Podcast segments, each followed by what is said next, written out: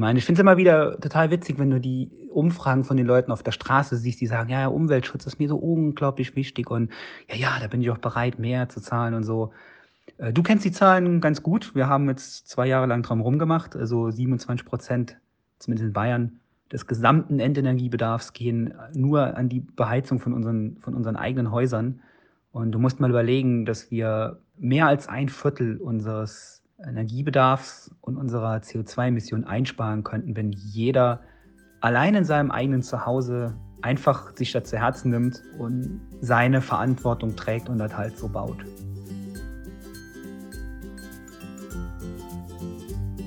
Hier hört ihr gerade Michael. Was er da angesprochen hat, ist unser heutiges Thema, die Wärmewende. Worum es sich dabei handelt, erklärt euch Ronja, die ihre Masterarbeit zu diesem Thema geschrieben hat, und Michael, der E-Betreuer war und selbst auf diesem Gebiet forscht. Außerdem hat Michael auch sein Haus so nachhaltig wie möglich gebaut. Und damit sind wir schon mitten im Thema und heißen euch ganz herzlich willkommen zu unserer neuen Folge von Grünschnabel.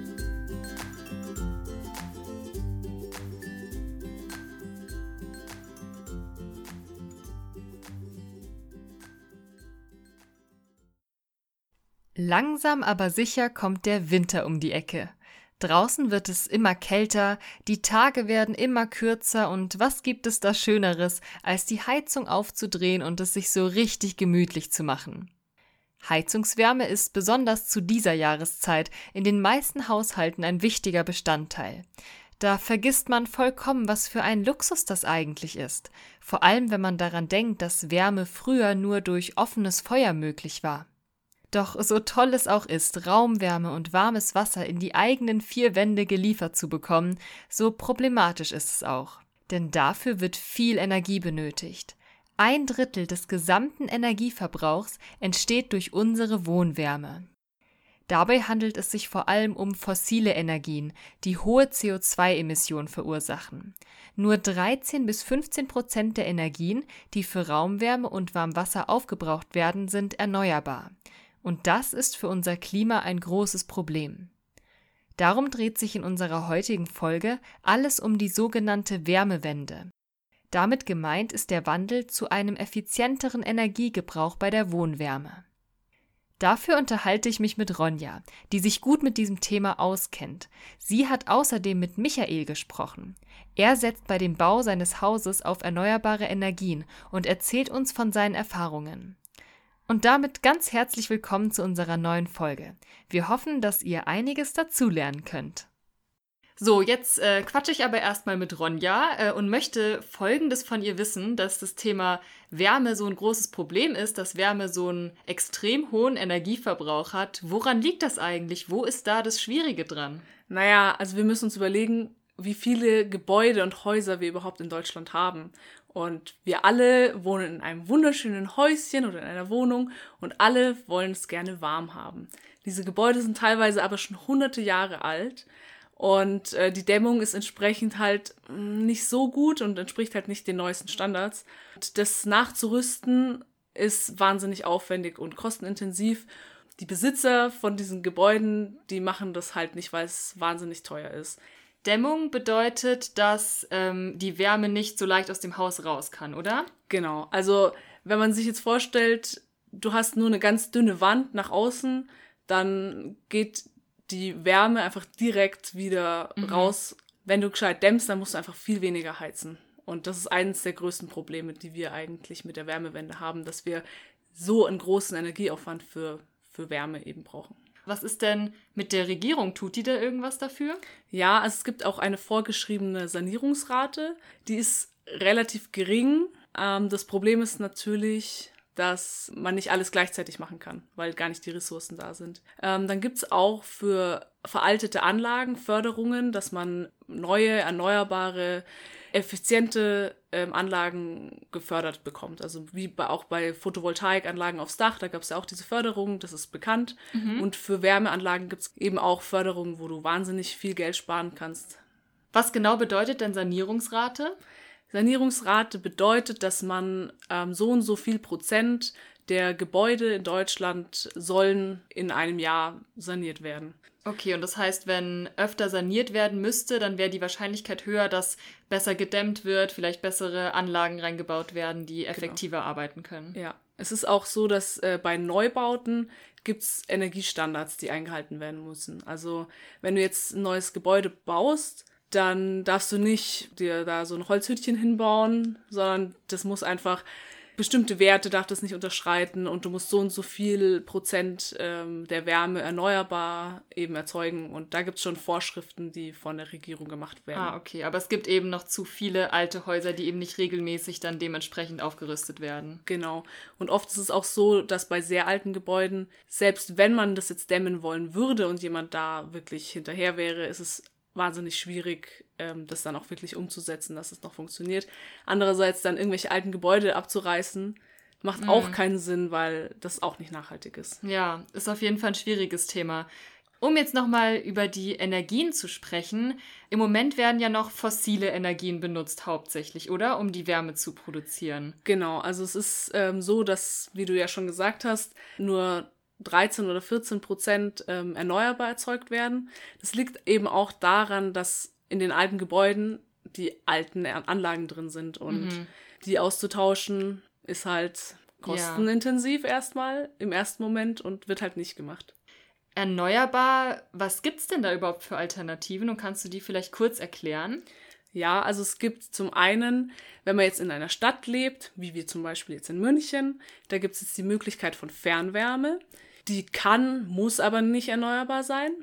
Also da wird einfach in einem, in einem, einem großen Kraftwerk wird Wärme erzeugt und die wird dann an die Gebäude eben geleitet. Und in München ist es zum Beispiel so, wir können über Geothermie, sprich über Wärme, die in der Erde ist, unser Wasser er erhitzen, relativ warm, weil wir eben an einem guten Standort sind. Mhm. Und die Stadtwerke München schicken dann das warme Wasser an die Gebäude, die an, das, an die Fernwärme eben angeschlossen sind. Okay. Und Geothermie ist ähm, erneuerbar. Mhm, weil wäre, es eben aus dem Boden genau. kommt und keine Ressourcen verschwendet. Genau. Das ist aber natürlich abhängig davon, wo du die Wärme brauchst, weil das kannst du nur in einem relativ kleinen Umkreis machen. Und es macht okay. auch nur Sinn, wenn du sehr geballt Wärme benötigst. Also irgendwie auf dem Land macht es nicht so viel Sinn. Dann gibt's, ich denke, das kennt auch jeder, Solarthermie. Also ähnlich wie die Photovoltaik den Strom erzeugt, kannst du auf dein Dach so eine Solaranlage mhm. bauen. Sprich, ja. du hast einfach, jetzt mal ganz leicht gesagt, ein schwarzes Gefäß, ein Schlauch zum Beispiel. Also in, in manchen südlichen Ländern machen die es tatsächlich so. Die packen einen schwarzen Wasserschlauch aufs Dach und da scheint die Sonne drauf und dann wird es warm. Was es noch gibt, im Gegensatz zu Wärme wird Strom schon recht viel erneuerbar erzeugt, also über 50 Prozent tatsächlich in Deutschland. Mhm. Und ähm, auch steigende Tendenz. Und um Wärme zu erzeugen, kann man auch eine sogenannte Wärmepumpe benutzen. Die benötigt Strom, kann aber mit, sagen wir mal, einem Anteil Strom vier oder fünf Anteile Wärme erzeugen. Sprich, du brauchst viel weniger Strom, wie jetzt zum Beispiel für einen Boiler, der einfach wie bei einem Wasserkocher einen Draht erhitzt und dann Wasser warm macht. Und die Wärmepumpe nutzt Energie, also Wärme aus dem Boden zum Beispiel oder aus der Außenluft und transformiert es auf eine höhere Temperatur, indem man über Strom äh, einen Kompressor antreibt. Mhm. Das heißt, man kann den erneuerbaren Strom nutzen, um dann quasi so Erdwärme oder Außenwärme zu nehmen und daraus wird dann auch erneuerbare Wärme, weil ja eben erneuerbarer Strom genutzt wurde. Genau. Okay. Und auch wenn es nicht erneuerbarer Strom ist, würde man trotzdem nur ein Viertel oder ein Fünftel des Stroms brauchen im Verhältnis zu einem normalen Boiler jetzt okay, zum Beispiel. Okay, das heißt, es wäre auch noch eine gute Alternative. Gut, es gibt ja offensichtlich Alternativen. Du hast es vorhin schon so ein bisschen angesprochen. Ist das realistisch, dass man diese Alternativen überall umsetzt? Man muss eben eine gesunde Mischung finden und natürlich im Winter, wenn, wenn man drei Wochen kein, keine Sonne hat, dann kann man nur über Solarthermie zum Beispiel, wird es schwierig zu, zu heizen zum Beispiel. Aber wenn man jetzt eine Kombination hat aus Solarthermie fürs Duschen im Sommer zum Beispiel, dann hat man noch eine Wärmepumpe, die über Erdwärme und erneuerbaren Strom dann eben Wärme produziert und den mhm. Strom kriegst du über eine Photovoltaikanlage auf deinem eigenen Dach. Dann ist es schon umsetzbar. Ob das jetzt wirklich überall recht schnell umsetzbar ist, ist natürlich die Frage, aber ich meiner Meinung nach, ich bin jetzt, ich habe da jetzt keine Studie dazu gemacht, aber meiner Meinung nach ist es schon möglich. Damit man diese Sachen benutzen kann oder einführen kann, muss ja jemand die Entscheidung treffen, dass es umgebaut wird. Aber diese Entscheidung kann ja nicht zentral getroffen werden, sondern die muss ja jeder Eigentümer selber treffen oder für sein Haus. Oder gibt es da eine einheitliche Regelung? Wie ich vorhin schon gesagt habe, wenn du Neubau hast, hast du Vorschriften von der Regierung, mhm. die, die du einhalten musst. Da gibt's natürlich auch immer so ein bisschen so Schlupflöcher, sowas wie, ich baue mir jetzt da eine Solarthermieanlage aufs Dach und aber trotzdem noch einen Ölheizofen zusätzlich, so in die Richtung. Und dann habe okay. ich meine, meine, meine Vorschriften eingehalten und heiz dann halt trotzdem im Ölhof. Aber vom Prinzip her musst du bestimmte Richtlinien einhalten, wenn du neu baust. Mhm. Wenn du jetzt aber ein Bestandsgebäude hast, dann kann halt der, der Eigentümer hergehen und sagen, okay, ich ändere jetzt das und ich, ich baue dir jetzt eine Wärmepumpe ein. In Städten ist es jetzt zum Beispiel so, um zu sagen, hey, wir steigen jetzt auf Fernwärme um. Das geht nicht so einfach vom Eigentümer ja. aus, sondern da müssen die Stadtwerke sagen, wir erschließen jetzt dieses Stadtviertel. Aber wenn man sich jetzt quasi wünschen würde, dass jedes Haus solche Änderungen vornimmt, dann müsste man ja davon ausgehen, dass jeder Eigentümer und jede Eigentümerin sich da quasi aufraffen müsste, sich das überlegen müsste. Und das ist natürlich ein Problem, weil das tun ja viele wahrscheinlich nicht. Korrekt. Also es ist ja auch oft so, dass ein Gebäude mehreren Leuten gehört. Also jede Wohnung hat einen Eigentümer und die Heizanlage ist halt zentral. Und wenn man sich jetzt vorstellt, man hat irgendwie 100 Parteien oder so in einem Gebäude, dann müsste jeder Einzelne zustimmen und sagen, ja, wir machen das jetzt. Mm. Und sowas umzusetzen ist halt unglaublich aufwendig. Man muss jeden Einzelnen überzeugen und vor allem auch von außen herzugehen und sagen als Regierung, ihr müsst es jetzt machen. Das ist halt wahnsinnig schwierig, ja. äh, da alle zu überzeugen. Im Endeffekt ist es auch energetisch und auch finanziell sinnvoll. Also mhm. wenn man das jetzt auf lange Sicht sieht, klar, das kostet einmal Investitionskosten, ist natürlich schon teurer, aber im Endeffekt hat man dann auf lange Sicht, spart man sich Geld. Okay. Aber das sehen die Eigentümer halt nicht, weil die oft relativ kurzfristig denken und nicht, okay, in 10 oder 20 Jahren lohnt sich das dann. Ja. Und würdest du jetzt sagen, trotz alledem blickst du positiv in die Zukunft der Wärmewende oder wie siehst du das? Also ich persönlich habe ja ein bisschen in der Forschung auch jetzt da einen Einblick bekommen mhm. und ich habe so ein bisschen das Gefühl gehabt, dass die Wissenschaftler, die in dem Bereich forschen, die haben wahnsinnige Fortschritte und, und, und haben Technologien, die funktionieren und die sagen der Regierung auch immer, hey, so und so muss es laufen und sind aber ein bisschen frustriert, dass da nicht so schnell was vorangeht. Mhm. Aber grundsätzlich sehe ich schon, dass da was getan wird Mhm. Es könnte halt leider länger dauern, als es sollte. Verstehe. Aber es ist möglich. Bis es soweit ist, können wir ja jetzt als Mieter und Mieterinnen nicht so viel dafür tun. Also das liegt ja leider nicht in unserer Macht. Hast du vielleicht trotzdem Tipps, wie wir als Einzelpersonen etwas dazu beitragen können, dass nicht so viel Energie verbraucht wird durch die Wärme? Ja, also ich glaube, das Simpelste ist einfach, viele heizen ja doch recht warm, also im Sinne von 25, vielleicht auch mal 30 Grad. Ich weiß nicht, ob ihr mal bei euren Großeltern um Weihnachten rum wart. Also bei mir ist das dann immer so, ich komme aus, keine Ahnung, minus zwei Grad kalter Luft draußen in ein 35 Grad warmes Zimmer. Wenn man einfach, keine Ahnung, fünf Grad kälter in Anführungsstrichen die Zimmer heizt, es ist wahnsinnig viel Energie, die dadurch gespart werden kann. Mhm. Das hört sich jetzt wenig an, aber energetisch ist das wirklich ein Unterschied. Vielleicht mal die dicken Socken anziehen und Pulli anstatt in kurzer Hose und T-Shirt bei 30 Grad in der Wohnung rumhüpfen. Okay. Das ist eine Sache, die wirklich viel hilft. Dann also ich zum Beispiel, ich dusche, muss ich zugeben, sehr gerne sehr heiß. Und da ist es natürlich genau dasselbe. Wenn man da sehr heiß duscht, dann ist es energetisch natürlich auch ein viel höherer Aufwand, erstmal diese Temperatur zu erreichen. Also man muss immer denken, 20 Grad zu bekommen, ist in Anführungsstrichen einfach. Dann 30 Grad zu bekommen, ist schon ein viel höherer Aufwand. Okay. Ja. Also da einfach ein bisschen drauf achten, dass man vielleicht nicht also viel zu viel heizt oder viel zu viel heißes Wasser benutzt oder so. Okay. Und ansonsten Stoßlüften anstatt ähm, Kippen zum Beispiel, das ist auch so eine Sache, weil wenn man heizt und das Fenster ununterbrochen offen hat, kann man sich vorstellen, wie gut die Dämmung ist. Okay. Ja. Wie ist es denn mit Holzöfen? Sind die nachhaltig? Also grundsätzlich ist es so, Holz ist ein nachwachsender Rohstoff, sprich es zählt zu den Erneuerbaren und zum Beispiel Pelletsöfen ähm, oder Hackschnitzelöfen, die sind sehr effizient in der Verbrennung. Also das ist auch eine Möglichkeit. Ja, und schafft auch noch eine wohlig schöne Atmosphäre, vor allem in der Winterzeit. Ja, Aber wenn man jetzt eben äh, eine Einzelperson ist, die sich dazu entscheidet, neu zu bauen, dann kann man ja eben auf viele Dinge achten, oder? ja, auf jeden Fall. Also wenn man das möchte, dann kann man, glaube ich, sehr nachhaltig sein Haus bauen. Ja, apropos Haus bauen, du bist ja in Kontakt mit Michael, du hast ja auch mit ihm gesprochen. Er hat nämlich sein Haus komplett mit erneuerbaren Energien für Wärme und Co. bauen lassen, oder? Genau, also er hat auch viel selber gemacht und ähm, der brennt einfach für das Thema. Na dann hören wir doch mal rein, was er so zu erzählen hat. Servus Michael, schön, dass wir es noch geschafft haben.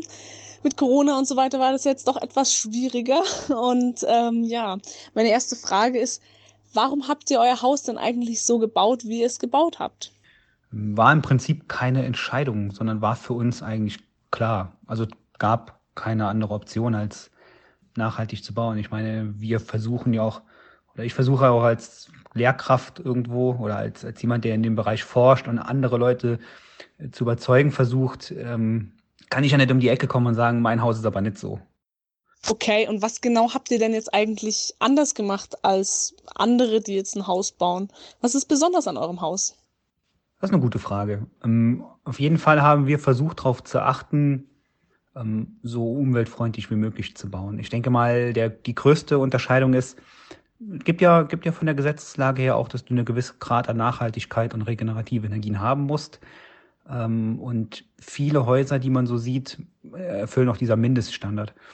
Ist immer, ist immer ganz witzig, wenn du durch ein Neubaugebiet fährst und ähm, siehst irgendwo auf irgendeinem Dach ähm, eine relativ kleine Solarthermieanlage und jeder denkt in dem Moment, oh wow, da wohnt jetzt jemand, der hat nachhaltig gebaut. In Wirklichkeit hat derjenige sich eine Gasheizung eingebaut und muss, muss halt diese beiden Platten holen. Und die Leute nehmen dann auch das Minimum. Und da unterscheidet sich unser Haus, glaube ich, am meisten von dem herkömmlichen. Wir haben da versucht, unsere Ziele, unsere ähm, Vorgaben umzusetzen und die liegen doch deutlich über dem Minimum, was man machen muss. Finanziell hat wirklich ein bisschen hinten angestanden. Also uns war einfach wichtiger, dass wir für uns sagen können, wir haben das Beste aus der Dachfläche und dem Raum und der Heizung, die wir gemacht haben, rausgeholt.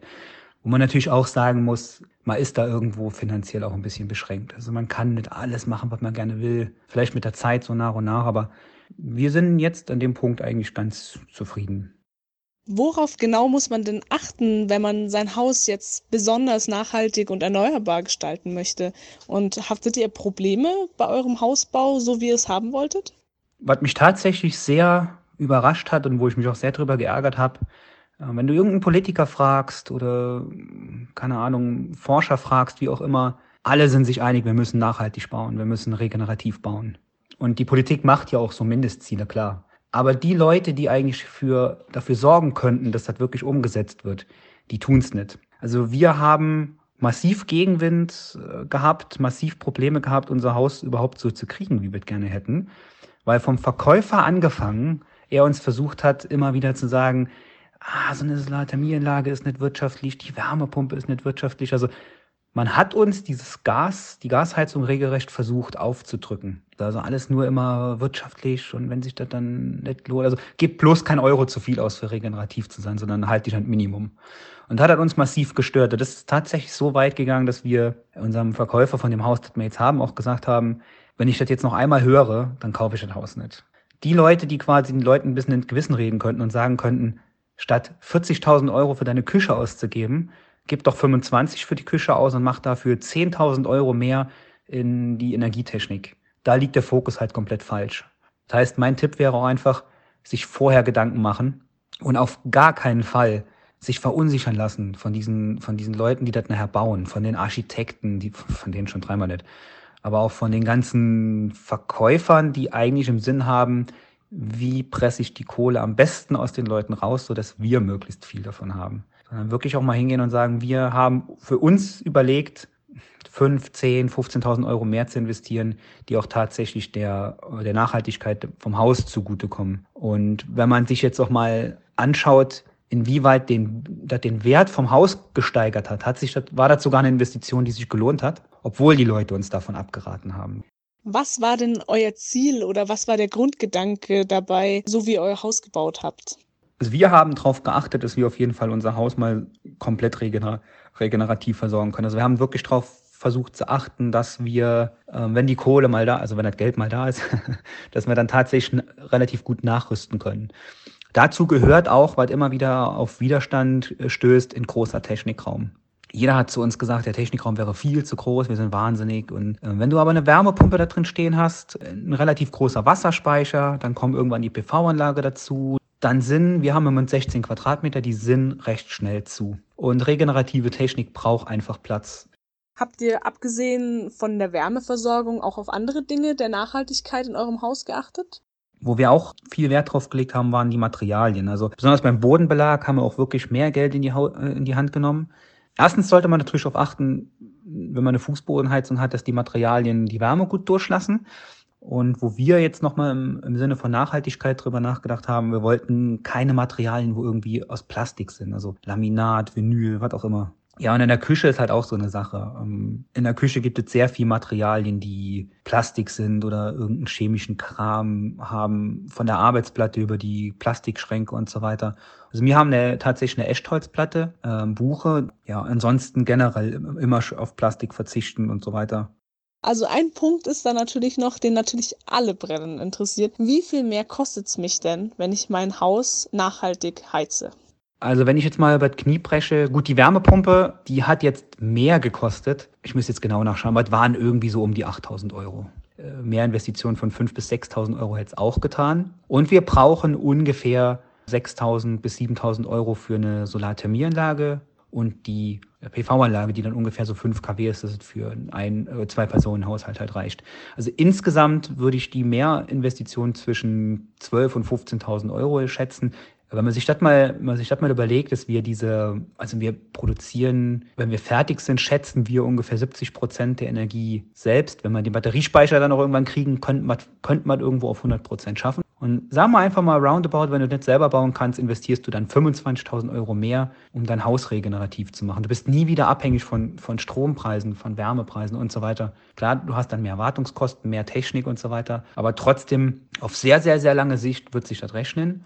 Allein wenn du mal überlegst, dass die Leute mittlerweile 30, 40.000 Euro für eine Küche ausgeben, finanzieren sich beim Haus ein Auto mit dazu, was ja auch durchaus mal 50.000 Euro kosten kann, wenn es kein SUV ist. Ja? Also dieses Argument, kostet zu viel, zieht absolut nicht. Also es sind keine Investitionen, die jemand, der neu baut oder sich ein Haus umbaut, nicht tragen kann. Absolut nicht. Und du kannst diese Kosten, wenn du sie nicht tragen kannst, locker leicht einsparen. Dann muss es halt nicht der Laminat für 80 Euro sein, sondern tut auch der für 60 oder auch für 40. Also das ist überhaupt gar kein Argument. Also das lasse ich nie zählen. Ich meine, wir sind jetzt natürlich super tief in dieser Materie drin und in dem Thema und beschäftigen uns damit und wissen auch, wie viel Potenzial da drin steckt und wie viel einfach noch falsch läuft, sag ich mal. Wie siehst du das denn? Wie ist das in der Gesellschaft? Wissen die Leute davon überhaupt? Ich meine, ich finde es immer wieder total witzig, wenn du die Umfragen von den Leuten auf der Straße siehst, die sagen, ja, Umweltschutz ist mir so unglaublich wichtig und ja, ja, da bin ich auch bereit, mehr zu zahlen und so. Äh, du kennst die Zahlen ganz gut. Wir haben jetzt zwei Jahre lang dran rumgemacht. Also 27 Prozent, zumindest in Bayern, des gesamten Endenergiebedarfs gehen nur an die Beheizung von unseren, von unseren eigenen Häusern. Und du musst mal überlegen, dass wir mehr als ein Viertel unseres Energiebedarfs und unserer CO2-Emissionen einsparen könnten, wenn jeder allein in seinem eigenen Zuhause einfach sich das zu Herzen nimmt, seine Verantwortung trägt und das halt so baut. Da gehen, da gehen halt die, was die Leute so sagen und, und was ihnen wichtig ist, so, was man so liest, geht weit von der, von der Praxis, mit der Praxis auseinander. Das hängt zum einen dran, dass die Leute sich vorher keinen Gedanken machen, sondern die, die diese ganze Geschichte Nachhaltigkeit und so weiter viel zu wenig mit dem Hausbau verknüpfen aber auch mit der Thematik, die wir am Anfang angesprochen haben, ähm, dass die Leute, die dir das in Bewusstsein rufen könnten, dass die es nicht tun. Wir reden von, von Maßnahmen, die wahnsinnig teuer sind und die mit dem, mit dem Verkehr und alles, ja, die, die das alles eindämmen könnten. Und dann haben wir das Potenzial von 27 Prozent auf der Türschwelle liegen und nutzen das nicht. Habt ihr denn Tipps für Hörer und Hörerinnen unseres Podcasts, die sich eventuell in Zukunft ein Haus bauen wollen und das gerne nachhaltig und erneuerbar gestalten wollen, worauf sie achten müssen? Wo wir uns viel Gedanken drum gemacht haben, war, wie sieht die Welt wohl in 10, 15, 20 Jahren aus und haben da versucht, schon relativ viel zu machen. Ähm, was in meiner Meinung nach in Zukunft kommen wird, ist Smart Home, wenn da auch viel kabellos funktioniert. Ansonsten, was auch super ist, ist so eine, so eine kontrollierte Wohnraumlüftung, weil natürlich durch die Wärmerückgewinnung, die ist bei uns ungefähr 80 Prozent. Du sparst sehr viel Energie, das merkt man schon. Wo man aber auch nochmal einen Kniff mehr machen kann, ist, wenn man dann im Sommer zum Beispiel beim schönen Tag lieber die Fenster auf hat. Auf jeden Fall immer sofort die Lüftung aus, wenn die Fenster aufgehen und so weiter. Das sind alles so Kleinigkeiten. Und das sind auch so Sachen, die wir zum Beispiel mit Smart Home alle noch automatisieren wollen. Also wir hoffen, dass wir in fünf bis zehn Jahren das Haus so weit automatisiert haben, dass es sich so verhält, wie wir das auch manuell machen würden. Ja, da, da muss man halt auch vorher dran denken, alle Vorkehrungen schon zu treffen. Was man auch nicht unterschätzen soll, ist, wenn man einen Hund hat oder so, oder auch für den Mensch an den Füßen. Wenn die Fußbodenheizung zu warm ist, fühlt sich das super an. Gar keine Frage, super Komfort. Aber eigentlich ist unser Körper gar nicht dafür gemacht, ja, das ist so ein Punkt, da bin ich, das muss ich auch immer wieder sagen. Ähm, wenn man im Winter viel zu heiß heizt, erstens fühlt sich das nicht gesund an. Also ich werde dann immer total träge und müde, wenn ich zum Beispiel bei meinen Großeltern bin. Und es ist auch nicht gesund. Und wenn man einfach niedrigere Temperaturen hat, die dann auch warm genug sind, spart man einfach wahnsinnig viel Energie. Und das vergessen viele einfach, dass das wirklich einen Unterschied macht. Ich habe heute gelernt, dass die Wärmewende eine wichtige Entwicklung ist, wenn es darum geht, gegen den Klimawandel anzukämpfen. Was für einen großen Einfluss Heizungswärme und warmes Wasser dabei haben, hätte ich nicht gedacht. Wenn ich das nächste Mal an einem kalten Tag in meinem Zimmer sitze, werde ich mir also lieber einen Pulli drüber ziehen und mich in eine Decke einkuscheln. Denn auch wenn ich als Mieterin diese Wende nicht beeinflussen kann, so kann ich dennoch einen kleinen, aber wichtigen Teil dazu beitragen. Der große Wandel liegt hingegen in den Händen der Eigentümer, der Regierung und der Forschung. Wir hoffen, dass auch ihr heute gelernt habt, wie wertvoll unsere Wohnwärme eigentlich ist und wie dankbar wir dafür sein sollten. Und damit verabschieden wir uns für heute und bedanken uns ganz, ganz herzlich fürs Zuhören. Und das war sie schon wieder, unsere Folge über die Wärmewende. Wenn ihr noch nicht genug von uns bekommen habt, dann schaut doch mal auf unserem Instagram-Account Grünschnabel München vorbei. An dieser Stelle möchten wir uns auch nochmal bei dir bedanken, Michael, für die Einblicke in deinen Fachbereich und deinen Einschätzungen. Auf jeden Fall danke, dass ihr mich gefragt habt. Ich finde es auch interessant, dass ihr so Sachen angebt und ähm, hoffe, dass ihr viele Leute damit erreicht und ähm, dass das belohnt wird, was ihr da tut. Ich, ich finde es klasse. Ich finde es toll. Weiter so.